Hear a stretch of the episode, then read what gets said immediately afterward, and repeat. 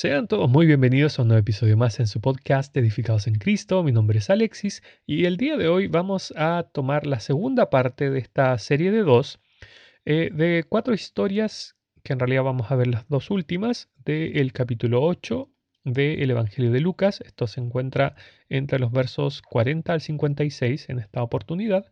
Y vamos a hablar acerca de la mujer del flujo de sangre y de la hija de Jairo y Jairo como tal. Pero como ustedes saben, demos paso primeramente a la intro y los veo enseguida.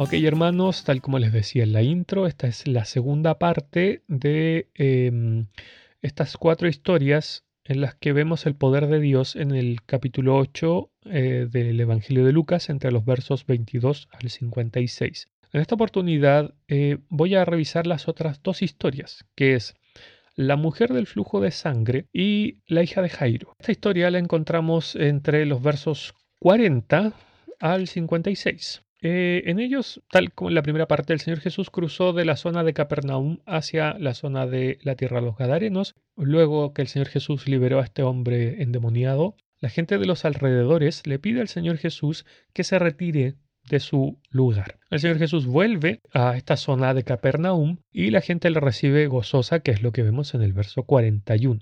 perdón, en el verso 40. Entonces en este verso 41 vemos que aparece un hombre llamado Jairo. Nos dice Lucas en el verso 41, dice que era principal de la sinagoga y postrándose a los pies de Jesús le rogaba que entrase en su casa, porque tenía una hija única, como de 12 años, que se estaba muriendo. Y mientras iba, la multitud le oprimía. No solo leía el 41, también leía el 42. A ver, contextualicémonos un poco. ¿Qué es un principal de la sinagoga?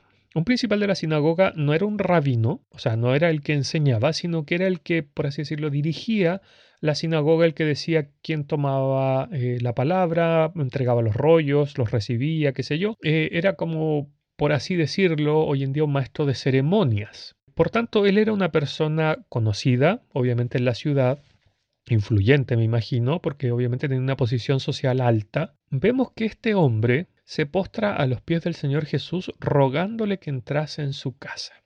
Bueno, eh, para contextualizarnos, la siguiente historia, mientras el Señor Jesús iba camino a la casa de Jairo, aparece esta mujer entre los versos 43 al 48, donde se nos relata que una mujer que padecía un flujo de sangre desde hacía 12 años que había gastado todo lo que tenía, tiene la fe y la confianza de decir si solo toco el manto voy a ser sana. Se escabulle entre medio de la multitud, toca el manto y el Señor Jesús para esta procesión que lo seguía y dice quién me ha tocado.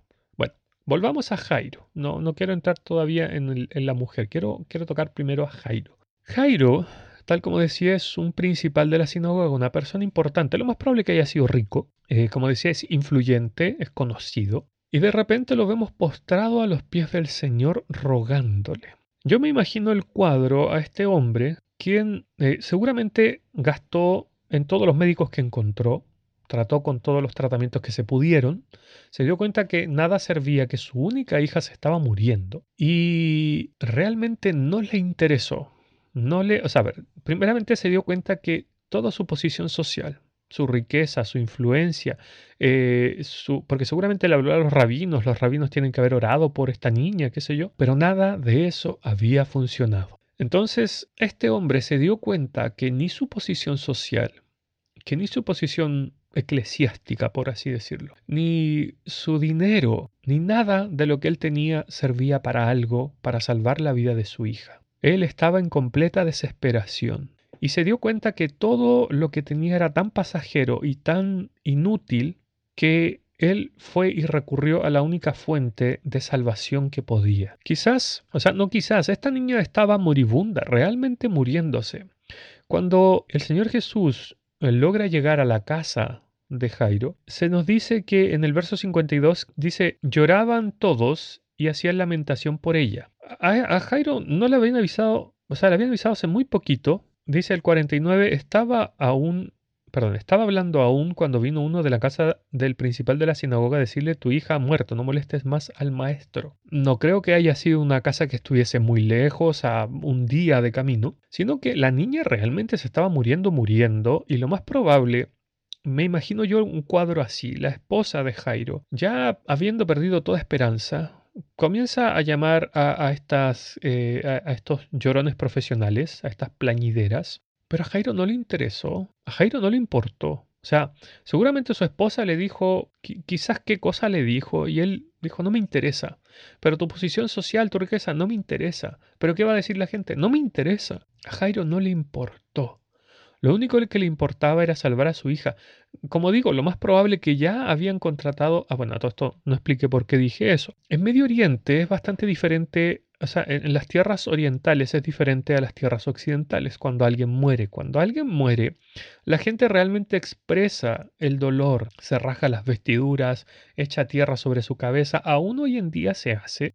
Para nosotros es un poco escandaloso ver algo así, nos sentimos incómodos eh, y muchas veces pensamos que la persona está haciendo una escena, está montando un show eh, para que vean que, oh, como le quería. Eh, lo vemos nosotros desde un punto negativo en la cultura occidental, pero en la cultura oriental no. Entonces en estos tiempos, además, era muy común tener a estos, estas lloronas, estos plañideras profesionales que iban ahí, que se desmayaban, que lloraban y hacían todo este escándalo. Ya estaban ahí, o sea, lo vemos en el 52, o sea, el Señor en lo que llega a la casa ya estaban ahí. O sea, claramente no lo fueron a llamar recién, o sea, claramente esto ya estaba montado, o sea, la niña realmente estaba dando los últimos respiros. Entonces, vemos que a este hombre no le importó nada.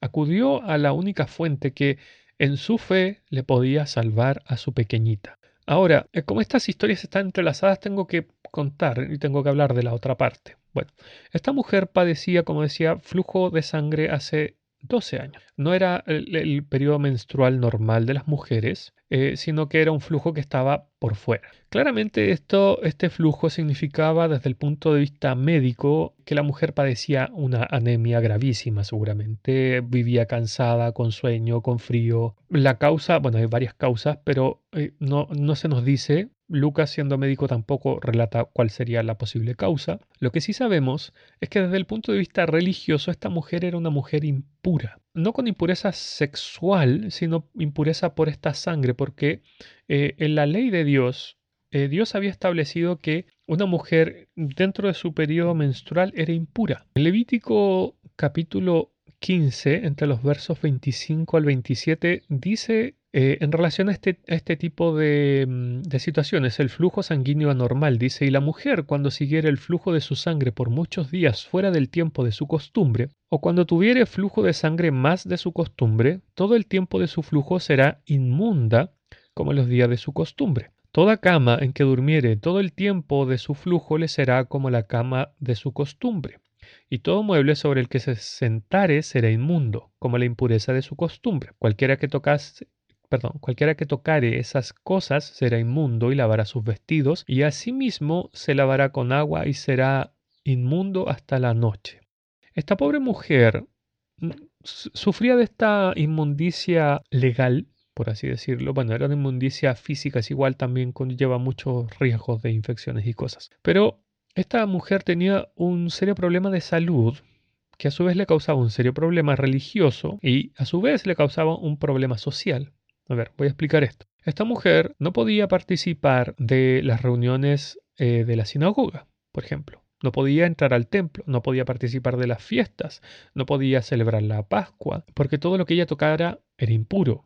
Sus hijos no la podían tocar libremente porque eso los convertía en impuros y tenían que esperar hasta la noche, lavar sus ropas, lavarse ellos. Entonces esta mujer estaba socialmente condenada legalmente condenada. O sea, esta pobre mujer vivía en vergüenza, en soledad, había gastado todos sus recursos. No sabemos si tenía un marido, pero esta pobre mujer, y yo creo que la gente alrededor seguramente pensó que seguramente ella estaba bajo un tipo de maldición de parte de Dios porque había cometido un pecado muy grande, así como los amigos de Job eh, le culpan de un gran pecado y por eso le vinieron todas las cosas que le vinieron a Job. Entonces vemos este cuadro de esta mujer desesperada, 12 años de enfermedad. Y aquí hago, hago la, el paréntesis para nosotros.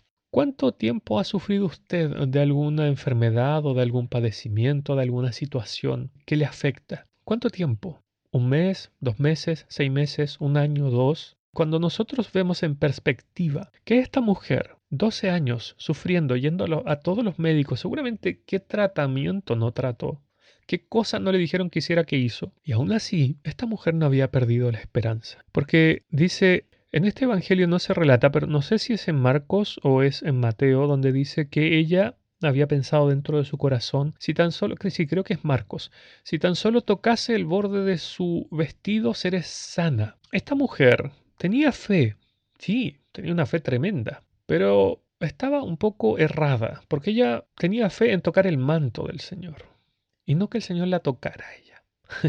a veces tenemos estas confusiones, tenemos la fe correcta, pero el conocimiento incorrecto. En lo que yo me quiero enfocar es, porque tal como dije en la primera parte hay muchísima enseñanza en estos pasajes, pero en lo que yo me quiero em, enfocar, como acabo de decir, es que nosotros, a pesar de las circunstancias, a pesar de las situaciones en las que nos estamos viendo envueltos, debemos confiar en nuestro Señor, debemos tener fe, no perderla. Piensen en esto, 12 años, 12 años de padecimiento y aún conservaba su fe, aún le quedaba fe. ¿Cuánta fe tiene usted, hermano o hermana?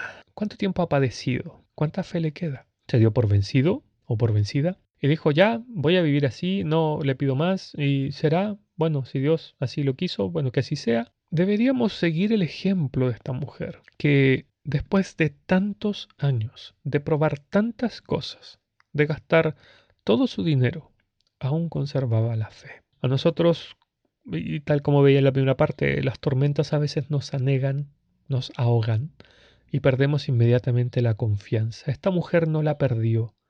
Esta mujer confió en el Señor Jesús y pensó en Él como el único que la podía sanar realmente de su padecimiento. Ahora, tomando a Jairo, como les decía, a veces necesitamos ver, y como les decía con esta mujer también, necesitamos ver las cosas en perspectiva. A esta mujer, esta mujer, la verdad, se dio cuenta que ella, nada de lo que ella podía hacer servía de algo. Que ninguno de los médicos de este mundo le podían curar, que ninguna de las cosas de esta vida le podían salvar. Y Jairo se dio cuenta que nada de lo que él tenía la posición, el dinero, los recursos eh, religiosos para alcanzar algún rabino que pidiese por su pequeña, tampoco le sirvieron de nada. ¿En qué estamos nosotros confiando, hermanos? ¿Cuál es nuestra confianza? En la, en la, primera parte vimos que nosotros en las tempestades debemos confiar en el Señor y no desesperarnos. En la segunda parte del endemoniado debemos dejar que el Señor actúe cuando Satanás nos está atacando o viene contra nosotros para saltarnos encima y hacernos daño. A pesar de las circunstancias y de los años que podamos tener padeciendo cierta cosa, debemos aún mantener la fe como la mujer. Y debemos darnos cuenta que ni nuestra posición social, que ni nuestra riqueza, ni ninguna cosa, ni nuestra posición religiosa nos puede servir de algo cuando realmente necesitamos al Señor Jesús. Estas dos personas de esta historia, la mujer y Jairo, ambos se postraron delante del Señor. Es hermoso y es maravilloso que uno pueda ir con tal desespero, con tal angustia, con tal dolor, con tal intranquilidad, inquietud del corazón, postrarse delante del Señor, rogarle por su ayuda, y Él nos da la maravillosa paz. El Señor Jesús nos dice, nos invitó, y, o sea, no nos invitó, en realidad es un mandamiento, que Él dijo, venid a mí todos los que estáis trabajados y cargados, que yo os haré descansar. Eso es de Mateo capítulo 11. También nos dijo el Señor Jesús, la paz os dejo, mi paz os doy, y yo no os la doy como el mundo la da. Pablo nos dice en Filipenses 4 que esta paz que sobrepasa todo entendimiento guardará nuestra mente y nuestros corazones en Cristo. Estas cuatro historias se conectan en lo mismo, que es confianza en el Señor, que es fe en el Señor, que es creerle al Señor, que es humillarnos delante del Señor, estar quietos y esperar en Él. Esto es lo que yo quería compartir con ustedes de estas cuatro historias en las que el Señor Jesús actuó, en las que el Señor Jesús tomó el control, se le cedió el control se recurrió al Señor. Nosotros debemos aprender de estas cuatro situaciones, a no ahogarnos en las tormentas porque el Señor está en control, a no asustarnos, a no temer si Satanás viene con todo un ejército a atacarnos, debemos dejarle a Él. No importa cuánto tiempo llevemos de sufrimiento, no importa cuánto tiempo llevemos padeciendo algo, aún así debemos conservar nuestra fe y esperanza en que Cristo un día nos va a sanar. Y no podemos confiar en lo social, ni las riquezas, ni lo material, ni lo de este mundo, porque solo Cristo nos puede volver a la vida, como en el caso de la hija de Jairo. Bueno, hermanos, quiera el Señor bendecirles, quiera el Señor que esta enseñanza haya sido de provecho para, para ustedes como fue para mí, cuando el Señor tocó mi corazón, cuando me hizo ver estas verdades, cuando me hizo sentir todas estas cosas que a lo largo de mi vida he sentido en distintas situaciones, pero que últimamente me ha hablado en relación a las enfermedades y los padecimientos. No nos desesperemos, hermanos cuando estemos en aflicciones, sino nos debemos gozar y debemos tener fe, que independiente de si Él decide dejarnos como a, Pablo, perdón, el aguijón de la carne, aún así debemos seguir gozosos, debemos seguir teniendo fe y debemos seguir viendo al Señor Jesús, a nuestro Dios como Él es, el Todopoderoso, el que gobierna sobre todas las cosas, el que tiene toda potestad. Quiera el Señor bendecirles, les mando un abrazo grande y espero que realmente sean prosperados a través de esta palabra.